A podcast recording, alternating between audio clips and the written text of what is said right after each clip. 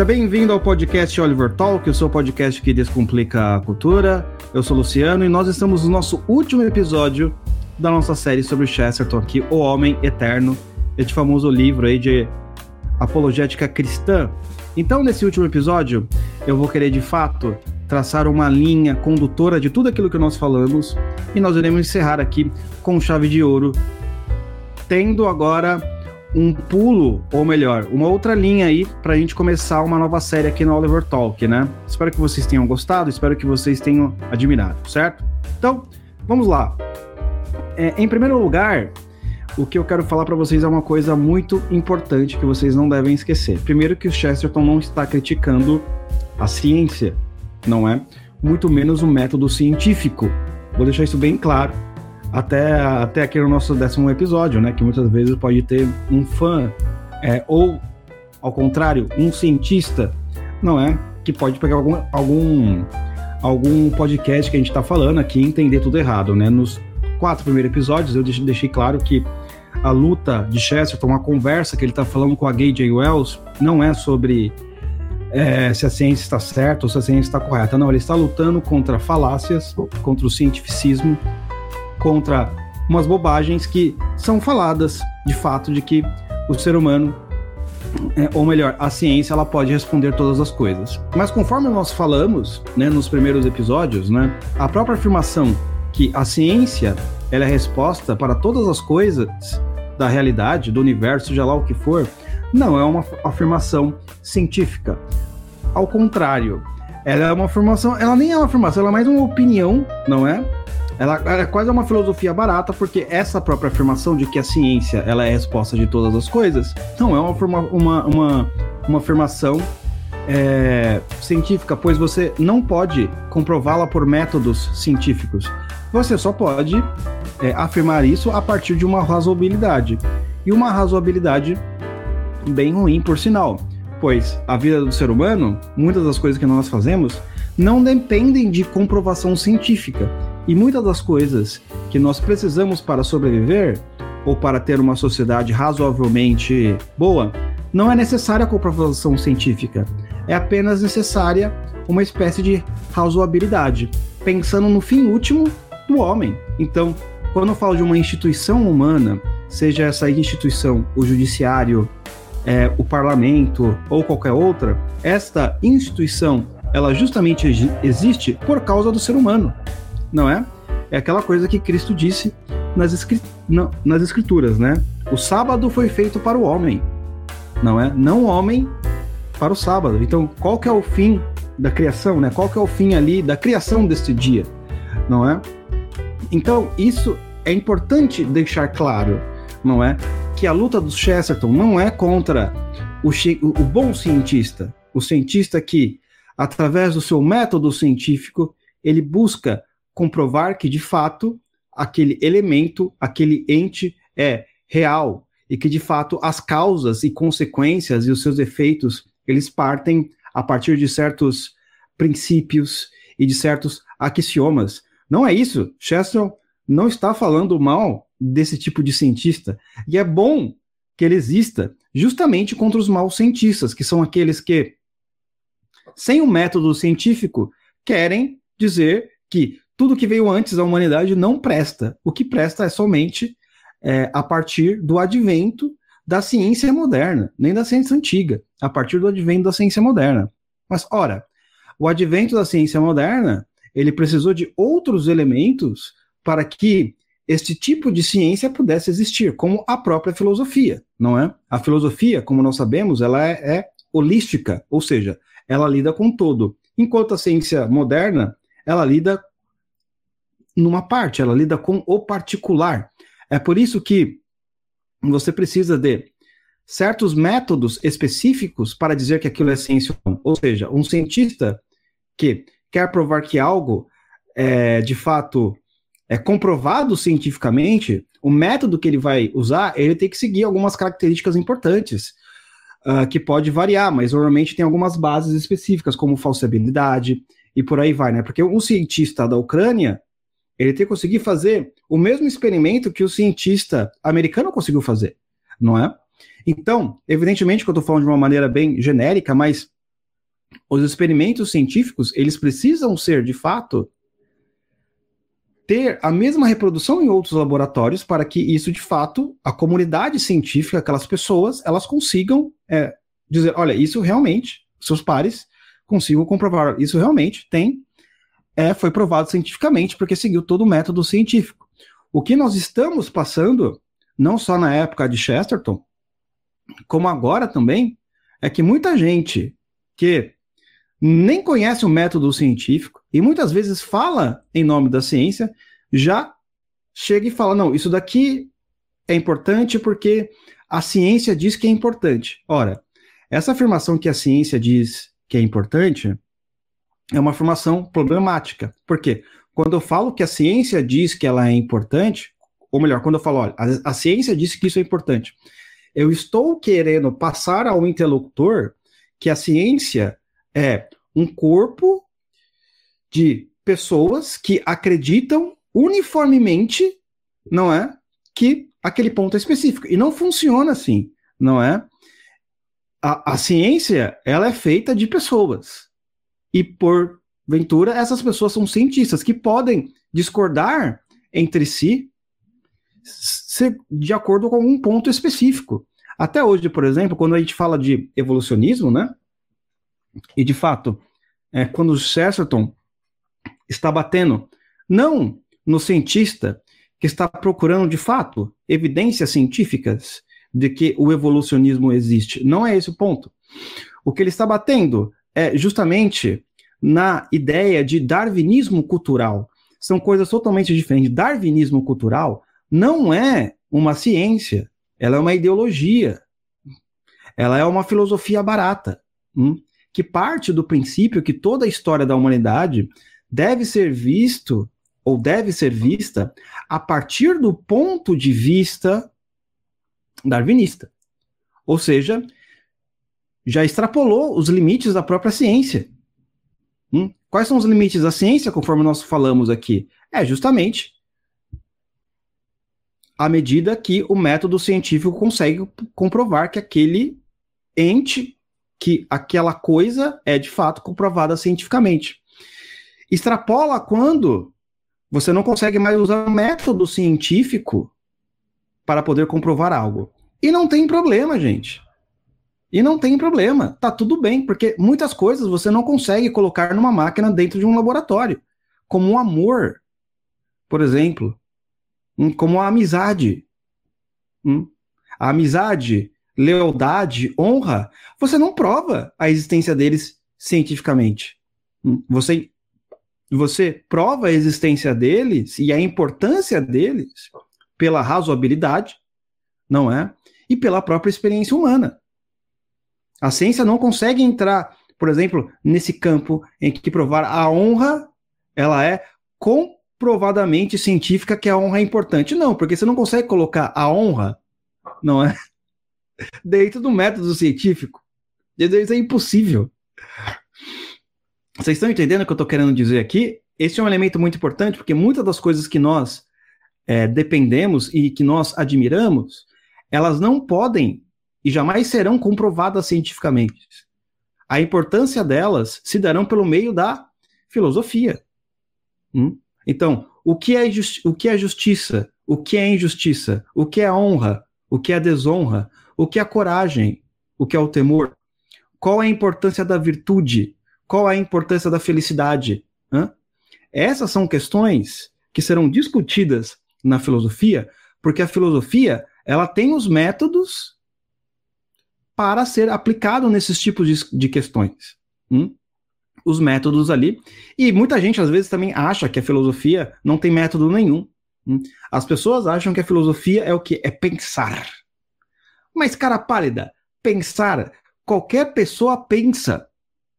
Se isso é filosofia, então a filosofia não é nada. Então todo mundo filosofa, não é? E de fato, se todo mundo filosofa, logo você degrine ou você rebaixa a filosofia, não é? A filosofia, evidentemente, que o pensar é o elemento importante para toda e qualquer ciência.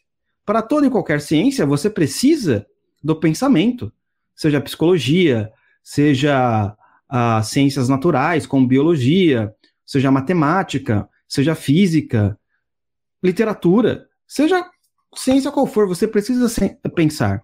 Só que você precisa pensar a partir de um método, não é? E este método na qual você quer pensar, ou melhor, em que você quer buscar a resposta a um problema, você vai definir a sua área de atuação. Hum? Ou melhor, ou você vai definir a área que aquela ciência atua. Correto? Como a ideia da filosofia, por exemplo, principalmente nos primeiros, os pré-socráticos, por assim dizer, né? Aristóteles, no meio, primeiro filósofo, Tales de Mileto, a ideia dele de tentar descobrir qual é o princípio fundador da realidade, e ele coloca lá a água. Por que ele estava querendo descobrir isso? Por que era importante essa ideia, não é? Então, a partir do momento que eu coloco como princípio a água, eu já digo que a filosofia ela quer tentar descobrir o todo a partir da razoabilidade, a partir de métodos, não é? Racionais que devem ser seguidos para você dizer que algo é filosófico.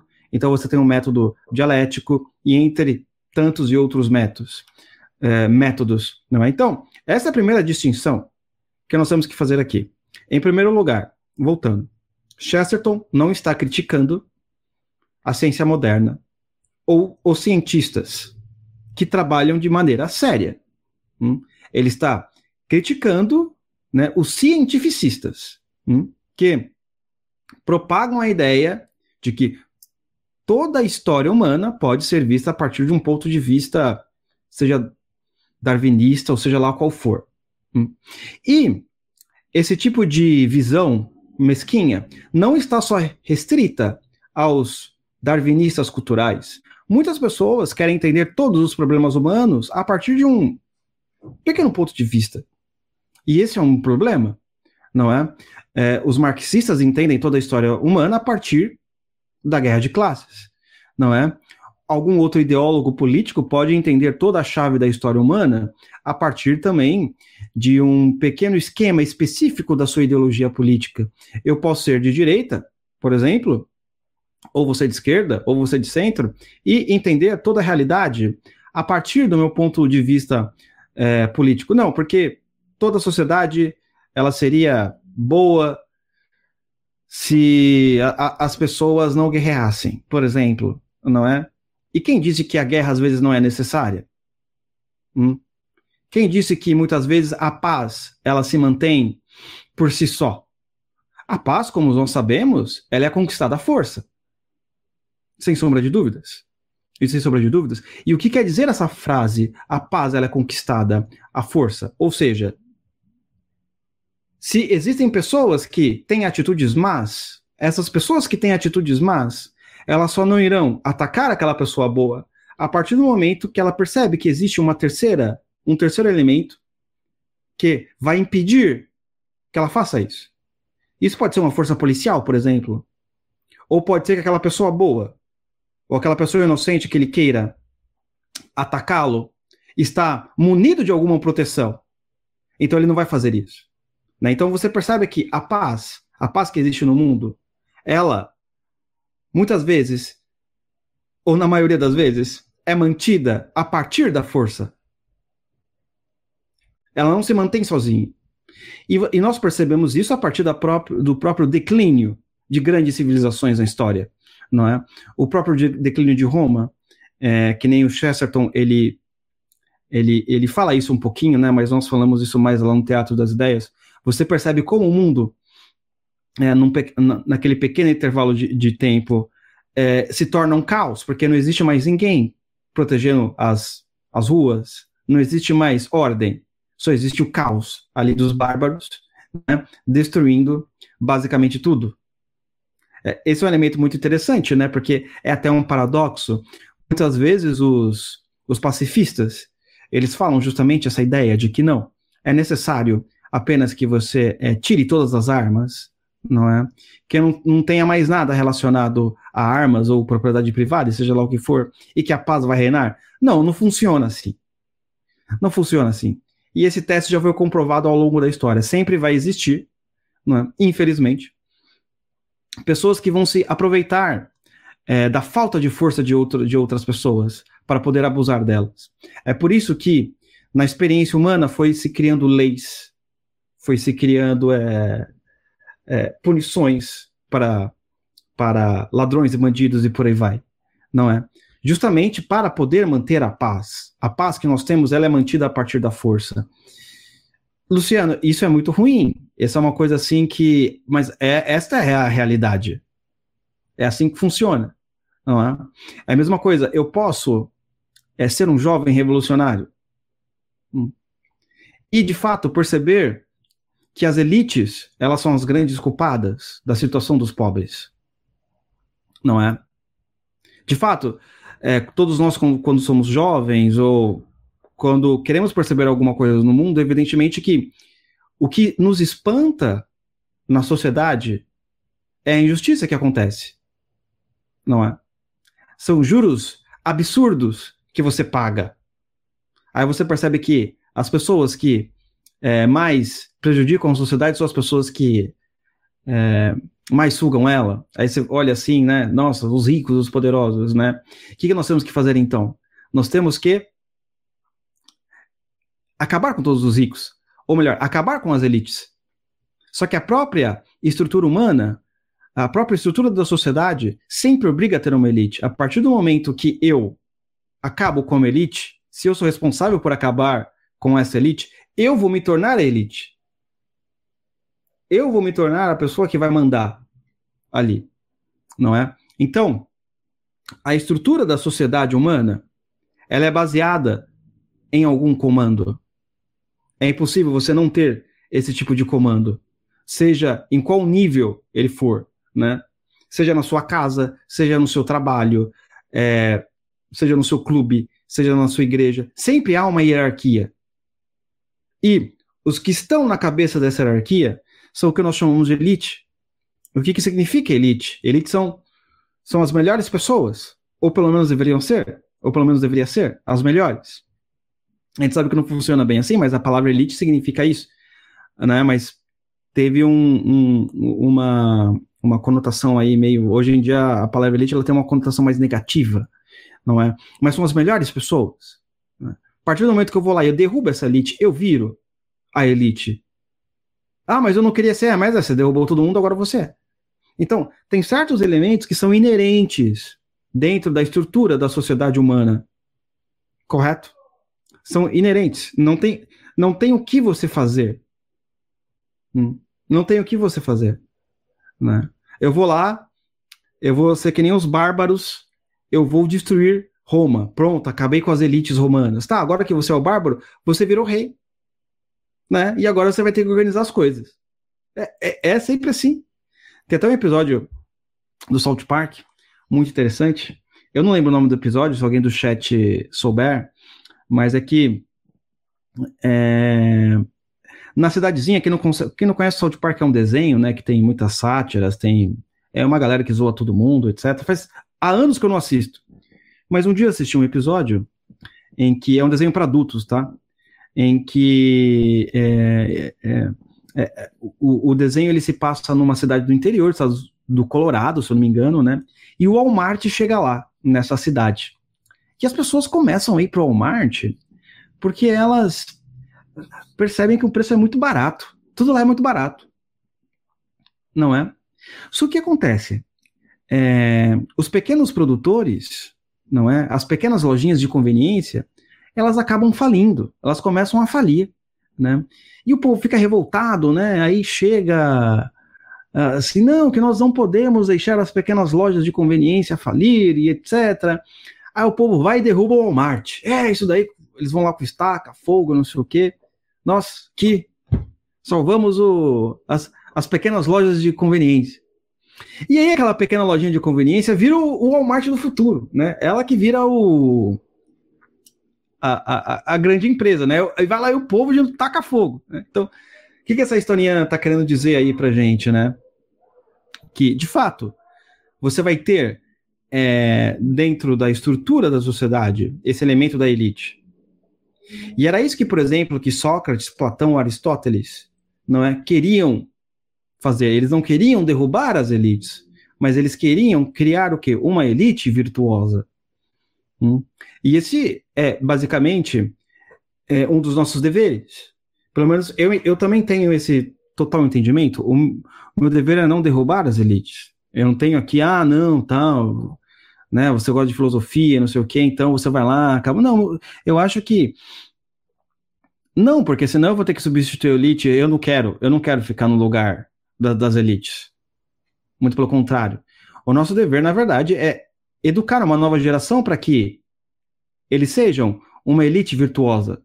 Essa é a diferença. Por quê? E por que eu penso assim? Porque é assim que funciona a estrutura da sociedade humana. Este é o papel, na verdade, do educador. Não tem que, o que você fazer, porque você sabe que uma elite vai existir. Hum. Então, é melhor você tentar fazer como como Platão no seu livro A República, olha, talvez uma espécie de rei filósofo seria interessante, não é? Talvez alguma espécie de, talvez se a gente conseguir colocar uma classe política com um pouco mais de virtudes, seria um pouco mais interessante, mas evidentemente que isso é um trabalho de uma vida inteira, tá? Então, voltando ao assunto, né? É, o Chesterton ele não faz essa crítica, ele não quer derrubar a ciência.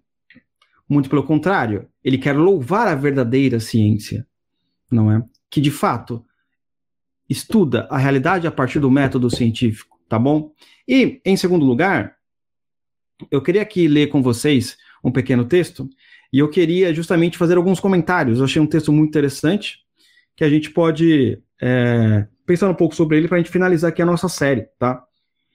O texto é do Raul Oliveira, não sei quem é, não sei se ele está ouvindo o podcast sobre o Homem Eterno, mas ele fez é, alguns pequenos comentários sobre o livro O Homem Eterno. Eu queria ler com vocês aqui e fazer alguns comentários, né? Se alguém conheceu o Raul Oliveira, mande um abraço para ele. Se ele estiver ouvindo, por favor, entre em contato aí para a gente parabenizar pessoalmente, né? Então, aqui, o que acontece nesse texto? Ele vai fazer o que eu ia fazer nesse podcast, mas eu quero colocar um pouco da visão dele, que é, um, que é parecido com a minha, só que um pouco diferente, para vocês terem uma, uh, uma diferença aí de, de pensamento, por mais que, por mais mínima que seja, tá? Então tá aqui, né? É, ele vai dizer o seguinte, o Raul, sobre o livro O Homem Eterno. A primeira parte, sobre a criatura chamada Homem, vemos a construção histórica, antropológica, filosófica, mitológica e, de certa forma, teológica do homem, correto? Então, essa parte aqui é muito interessante porque lá nos primeiros episódios, principalmente no quarto e no quinto, que a gente começa a falar sobre essa parte. Porque nos três primeiros episódios, pessoal, vocês lembram? Eu não falei nada sobre o livro. Nos três primeiros episódios, eu expliquei para vocês as origens da ideia do darwinismo cultural. Não é? Por quê? Justamente que Chesterton, ele é um homem muito culto. Ele tem uma verve filosófica, histórica e cultural impressionante. Não é? Eu, se eu fosse ler, por exemplo, Chesterton há uns 10 anos atrás, eu não entenderia. Ou entenderia muito pouco. Hum? Eu tive que acumular muita cultura, muita filosofia, muita história, muita teologia, para entender o que ele estava querendo dizer e com quem ele estava conversando. Porque, pessoal, Chesterton, ele é um tipo de autor que, ao mesmo tempo, ele é legal e ele é difícil. Ele é legal na medida que, quando, quanto mais você conhece de outras obras, mais você está percebendo ali de qual obra ele está falando. Ele não cita nomes.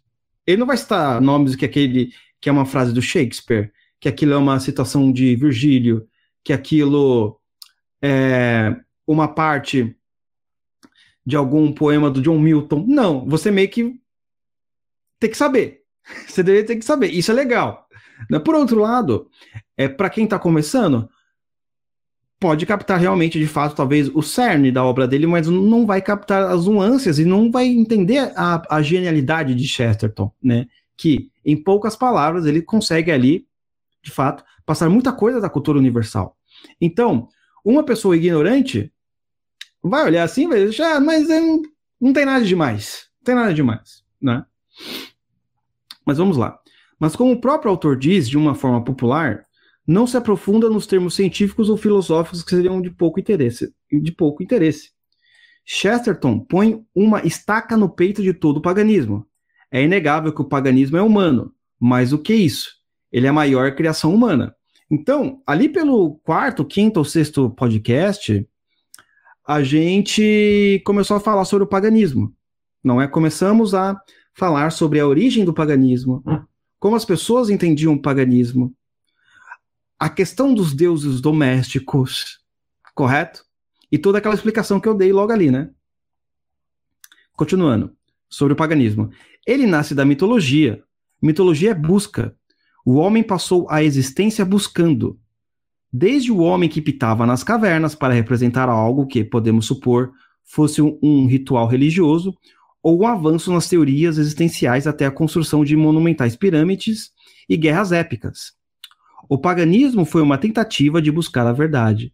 O homem pagão tentava explicar a origem do Deus, origem do Sol e da Lua, com a honesta alusão de dois filhos de um, um deus ou um herói que fora divinizado por bravos feitos, em épocas bem longínquas.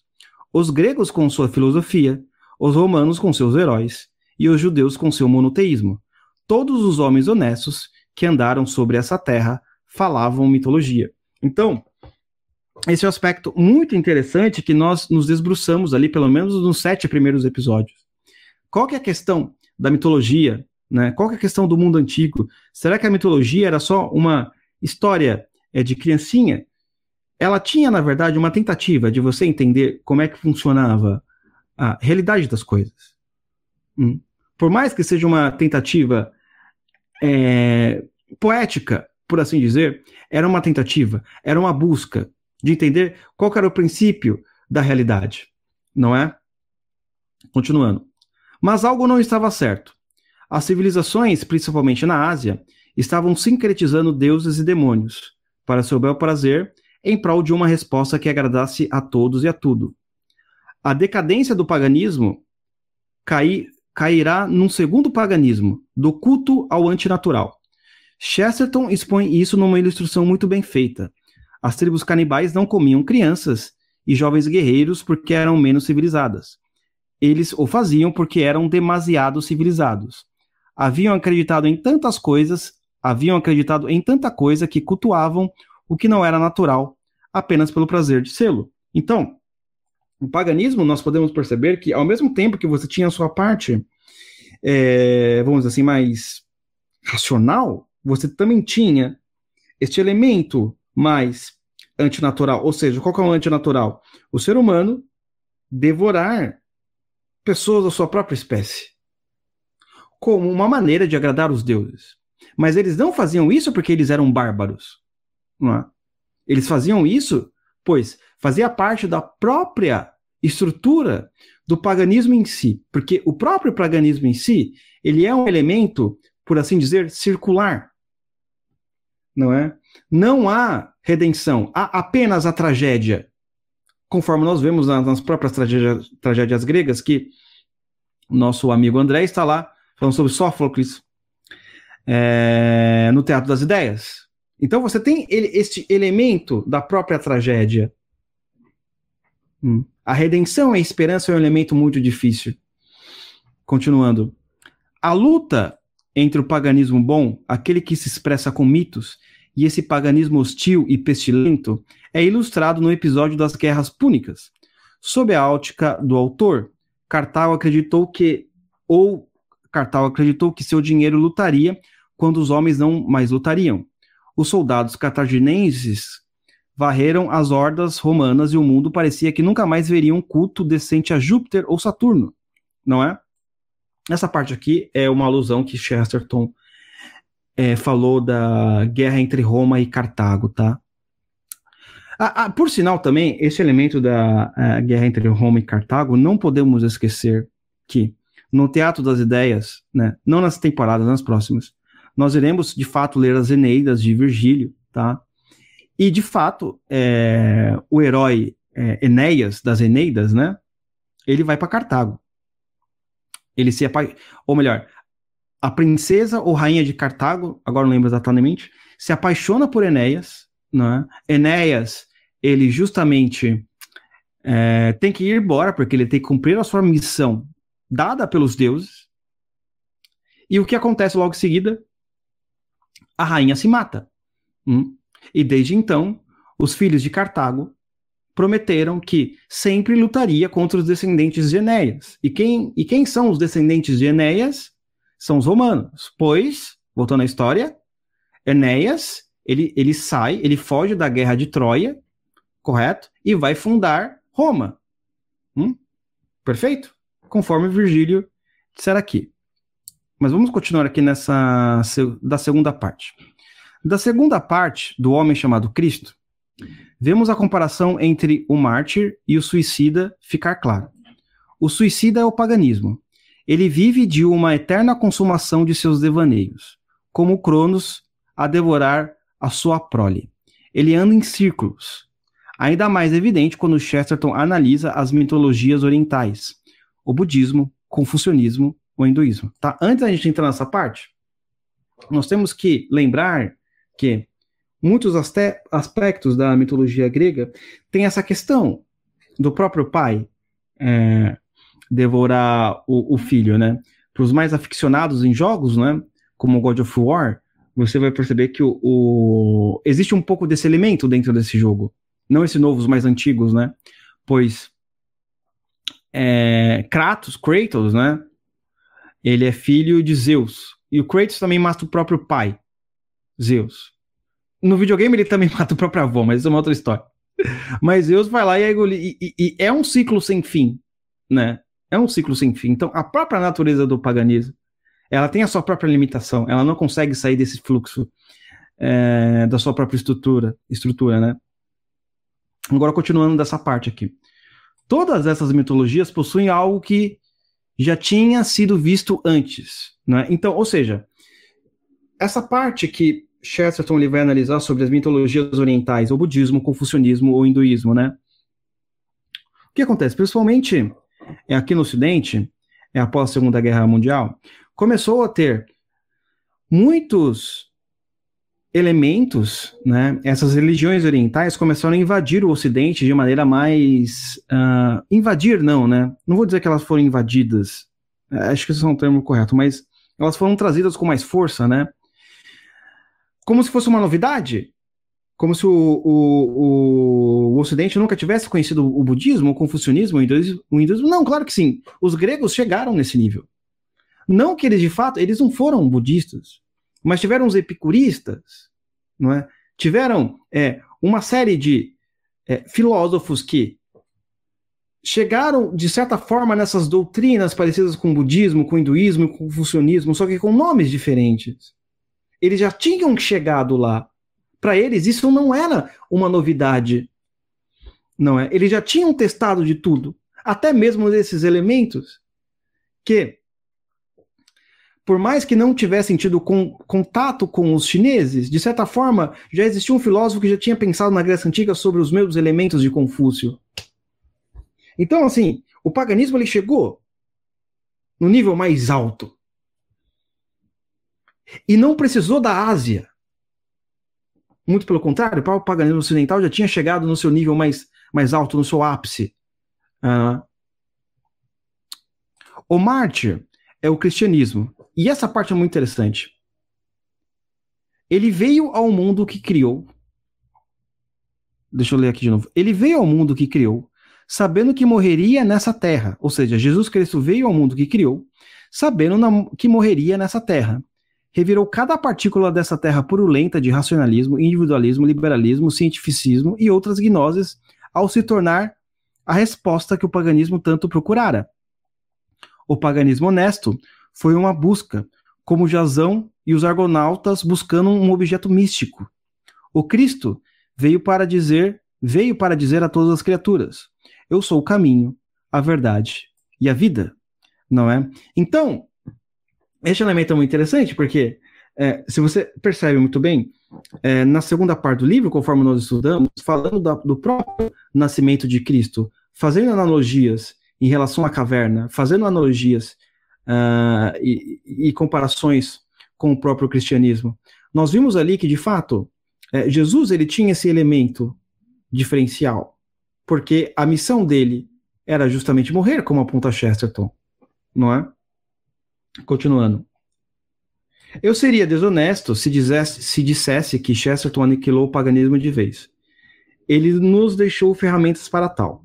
Mas mais do que isso, ele pôs uma cisão eterna. O paganismo foi a maior criação humana e o cristianismo é maior que o paganismo, não é? Então, esse é um elemento muito importante que também eu quero destacar aqui na nossa aventura. É, o paganismo ele foi a maior criação humana, de fato. Se você pensar, existem elementos do paganismo que nós usamos até hoje. Uh, quantas histórias é, dos mitos gregos que nós usamos para entender é, muitos elementos do dia a dia? E, quanto, e quantas histórias desses mitos gregos influenciaram, né? Narciso, narcóticos e por aí vai. Não é? Até as próprias histórias da Fênix, não é? até a, as construções, é, os nomes dos planetas e por aí vai. De fato, ali, ali se explica muita coisa do próprio gênero e, e caráter humano, correto? É, e o cristianismo maior que o paganismo, né? E é, é conclusão matemática dizer, portanto, que o cristianismo é maior que a humanidade. E, ao mesmo tempo, é o que tornou os homens homens de fato. Então, esse é um elemento muito é, interessante, né? Porque para nós termos esta conclusão, nós temos que entender como é que funciona a história humana, né? Antes e depois de Cristo, não é? Como eram os hábitos dos homens antes e depois de Cristo? O que o Cristo veio, o que, que ele trouxe de novidade para dentro da história humana, não é? E como eram os homens antes disso? Essa, de fato, é uma, é uma tentativa ali de Chesterton explicar isso no livro. Só que essa tentativa, que ele, que ele mesmo fala que muitas vezes é de maneira superficial, porque não dá para você falar sobre toda a história humana a partir do antes e depois de Cristo. Mas isso é um elemento que muitas vezes os falsos cientistas ou os falsos ideólogos, não é? Tudo bem que ideólogo, enfim, eles não repararam nisso. Ou melhor, eles descartam a possibilidade do cristianismo ter transformado um pouquinho melhor a vida humana. Não é? O sujeito acha que hoje ele, ele não mata crianças porque é assim, a evolução natural da sociedade. Hum? Ele acha que traição, casar só com uma mulher é a coisa mais natural do mundo. Por quê? Porque ele acha que é, é, é o elemento natural, é o ser humano evoluindo ele não consegue perceber como o elemento da cristandade foi fundamental não é? para ele ser o homem que ele é hoje, mesmo que ele jamais pisasse numa igreja. Correto? Quantas pessoas que você conhece que jamais pisaram numa igreja e muitas vezes eles são mais são mais moralmente corretos do que pessoas que estão dentro da igreja. Hum. Mas por que ele é mais moralmente correto porque essas pessoas que estão fora da igreja? Essa é a questão. Por que ele acha que ele é mais moralmente correto e quando você vê, você percebe que esse sujeito é mais moralmente correto? Hum? Por quê? É a noção de moral que Cristo trouxe. Se não existisse essa, moça, essa noção de moral, hum, como é que a gente iria poder, iria poder não, poderia falar que esta pessoa, nossa, esse sujeito, mesmo fora da igreja, segue mais o, a moralidade do que estas pessoas que estão dentro. Por quê? Porque para você falar que esta moral, que a moral dele é mais correta do que essas outras pessoas, você precisa do quê? De um fundamento em que você possa olhar e dizer, não, a minha moral é mais correta porque eu estou comparando com a fonte de toda a moral. Hum? Então, mesmo esta pessoa que está fora da igreja e ela é moralmente mais correta que muitas pessoas que estão fora, ela só consegue ser muito moralmente mais correta. Ela só entende que ela é moralmente mais correta. Nós só entendemos que ela é moralmente mais correta por causa desse padrão de moral que o cristianismo trouxe. Você está entendendo? Sem isso, o padrão moral seria completamente diferente. E nem essa pessoa, muitas vezes, você viu aquelas pessoas reclamando assim, é, que na igreja só tem hipócrita. Agora, por que ele fala que na igreja tem hipócrita? Porque quando ele compara com o padrão moral, Ele percebe, opa, aquela pessoa que veste saia, no final, é a pessoa que dá para o bairro inteiro, né? Mas por que ele chama ela de hipócrita? Porque ele tem um padrão moral. Ele, ele, ele muitas vezes não sabe identificar como surgiu esse padrão moral. Né? Ele não consegue chegar na raiz das ideias. Ele acha que foi a mãe dele que passou, que deve ter passado, que veio da avó. Mas, mas por que veio da avó? Por causa dessa diferença. Por causa deste elemento em que Cristo trouxe. Sem isso, os nossos valores morais, de certo e errado, seria totalmente diferente. Ah, e o André Luiz acrescentou um bom comentário, né? Ainda tem os que dizem: não precisa de igreja, basta ser bom. Exatamente, exatamente. Ora, basta ser bom? Só existe esta frase. Por quê? Porque a bondade que ele está falando é a partir da bondade que Cristo trouxe. Mas o basta ser bom só existe porque a igreja existe e ensinou para algum antepassado dele sobre o ser bom. Senão ele nem, ele nem saberia o que é ser bom. Não é? Ele nem saberia. Ele não, ele não conseguiria distinguir isso de fato. Não é o que é bondade, o que é maldade, o que é o que é certo, o que é errado. Hum. Nós só falamos o que é certo e o que é errado, hum, porque nós temos o quê? Um elemento moral e único que diz pra gente, olha, quanto mais perto eu estou desta figura, mais certo eu estou né? Então por isso que eu posso dizer certo. É aquilo que o que o que o C.S. Lewis vai falar no cristianismo puro e simples, não é? Se todas as culturas são iguais, então um nazista não faz nenhuma diferença com qualquer outra pessoa, é a mesma coisa. Mas por que as culturas são iguais? Por que nós reconhecemos que, de fato, existem culturas superiores e culturas inferiores? Qualquer pessoa que fala que a cultura é igual, quando você manda uma dessa, ah, então você é igual ao nazista, ela não. Então, então todas as culturas não são iguais.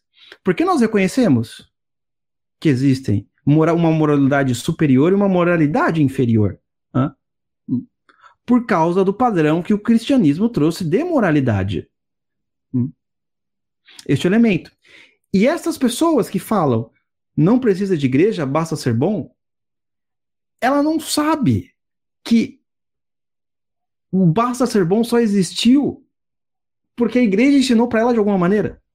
Talvez foi pro bisavô dela, né, que passou para a família. Né?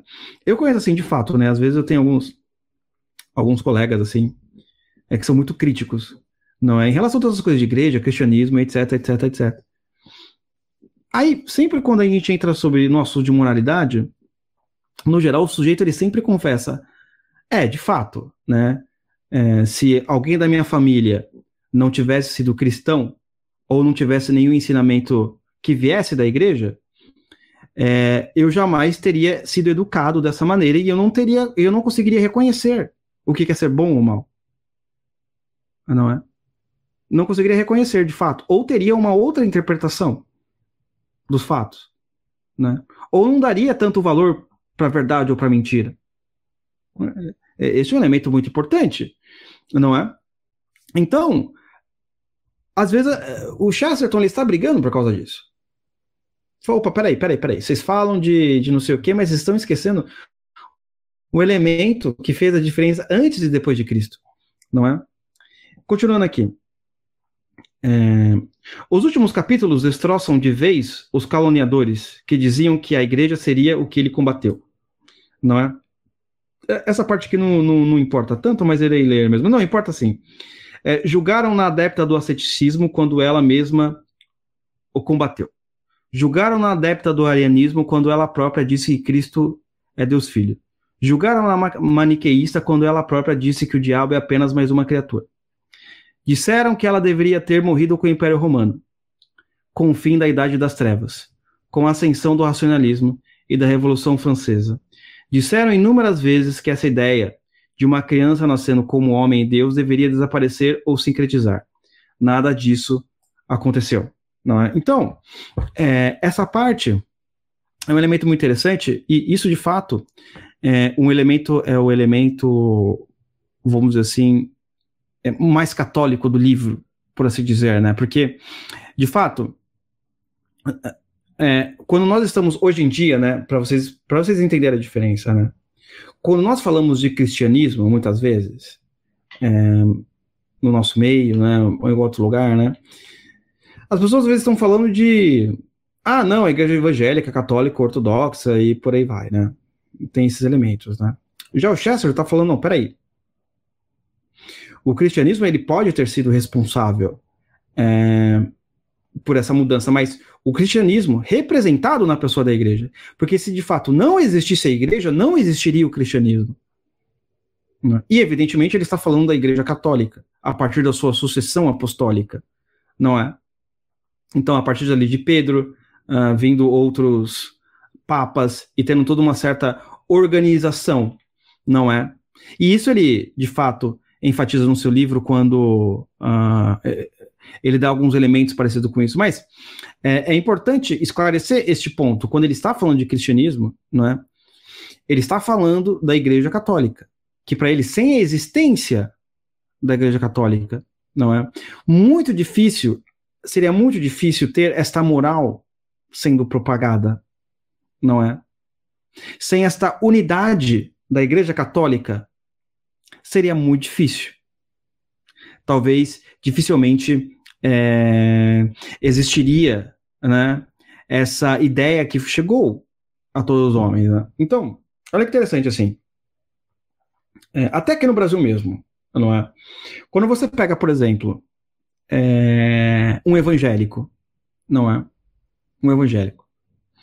Quando ele vai evangelizar alguém, né? Assim, ah, você tem que aceitar Jesus, ele vai, né? Pessoal, eu tô falando aqui, aqui não é aqui é apenas uma análise sociológica. Quando ele fala de Jesus para a pessoa, a pessoa já conhece Jesus, ela já ouviu falar em alguma maneira. Não é? Dificilmente ele vai é, ir para uma cidade aqui dentro do, Brasil, não é? Ou em algum lugar que ninguém nunca ouviu falar. Ninguém nunca ouviu falar de Jesus, Deus, né? No máximo, a pessoa não pratica. Né? Mas aí já é uma outra história. Mas o que acontece? A pessoa já ouviu. Então, não é como se fosse que nem na, na época dos, dos, é, é, dos jesuítas, né? Chega aqui os índios, nunca ouviram falar de Cristo, aí você tem que explicar o que, que é Jesus, o que, que é a Bíblia, é, o que, que é a igreja, né? o que, que é um monte de coisa. O que é, né? O evangélico, muitas vezes, quando ele evangeliza alguém, e ele vai, e essa pessoa ela se sente tocada, e ela vai para a igreja, essa pessoa ela aceita Jesus e começa a frequentar ali a comunidade, essa pessoa que está entrando, ela já ouviu falar de Jesus muito antes. Hum? Ela já ouviu falar, ela já conhecia de alguma maneira. Ela já sabia sobre os valores morais. Talvez ela não praticava, talvez ela não tinha força para praticar, ou ela não queria, talvez ela não sabia a importância, mas ela já ouviu isso. Ela já conhecia de alguma maneira. Não é? Ela já conhecia de alguma maneira, já tinha falado de Jesus, ela já sabia, a avó dela, normalmente é a avó, aquela avó Carola lá que tem o Santíssimo São Benedito, já tinha falado para ela de alguma maneira sobre isso, né? Já sabia alguma coisa. Né? E quando chega um missionário evangélico, e eu gosto disso, não é para vocês perceberem, né? Quando o cara chega e vai falar de Cristo para a pessoa, ah, não é? A pessoa já sabe quem é. Ela, ela só não tem intimidade, evidentemente. Ela não tem intimidade, ela não lê a Bíblia, ela não é, é pratica as coisas. Né? Mas ela já sabe quem é. Já ouviu falar em algum lugar, né? Ela sabe o que é certo o que é errado. Hum. Só que ele, talvez com as circunstâncias, talvez com o tipo de vida que ela leva, ela não sente forças para praticar o que é certo, o que é errado. Não é? Mas por que eu estou explicando isso? Né? Ou seja, né?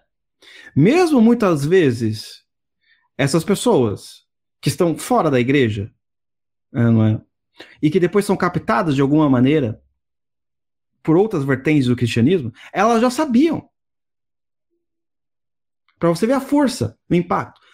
Para o Chesterton, de fato, né, a pessoa já saber alguma coisa, não é? Ter alguma ciência do que é certo e errado é um trabalho, efetivamente, da Igreja Católica, não é? Talvez, de fato, é, especificamente aqui no Brasil, talvez ela não foi tão boa né, em evangelizar, não é? E isso os evangélicos são, de fato, bem melhores, são bem mais aguerridos, não é? Mas, segundo aqui, segundo esta, é, é, essa ideia de Chesterton, se as pessoas elas já têm algum valor moral, elas já conhecem o que é certo, o que é errado, e elas já sabem quem é Jesus Cristo, é por causa desse trabalho que a Igreja Católica fez. Não é? Pois sem esse trabalho, é? dificilmente as estruturas sociais conseguiriam ser edificadas em uma maneira em que você conseguisse distinguir o que é certo, o bom, o que é uma lei justa, o que é uma lei injusta, né? Hoje, evidentemente, não é? é nas faculdades, você tem, é, principalmente nas, nas, faculdades de direito, você tem muitas ideologias ali que, de fato, é, podem perverter essa, esta noção, não é? Mas muitas vezes a pessoa que está sofrendo essa lei injusta, que nem muitas vezes acontece hoje em dia, fala, pô, essa é a lei injusta. Quando aconteceu várias coisas nesses quatro anos e alguém falou, essa lei que estão fazendo é injusta, como é que surge esta impressão de justiça?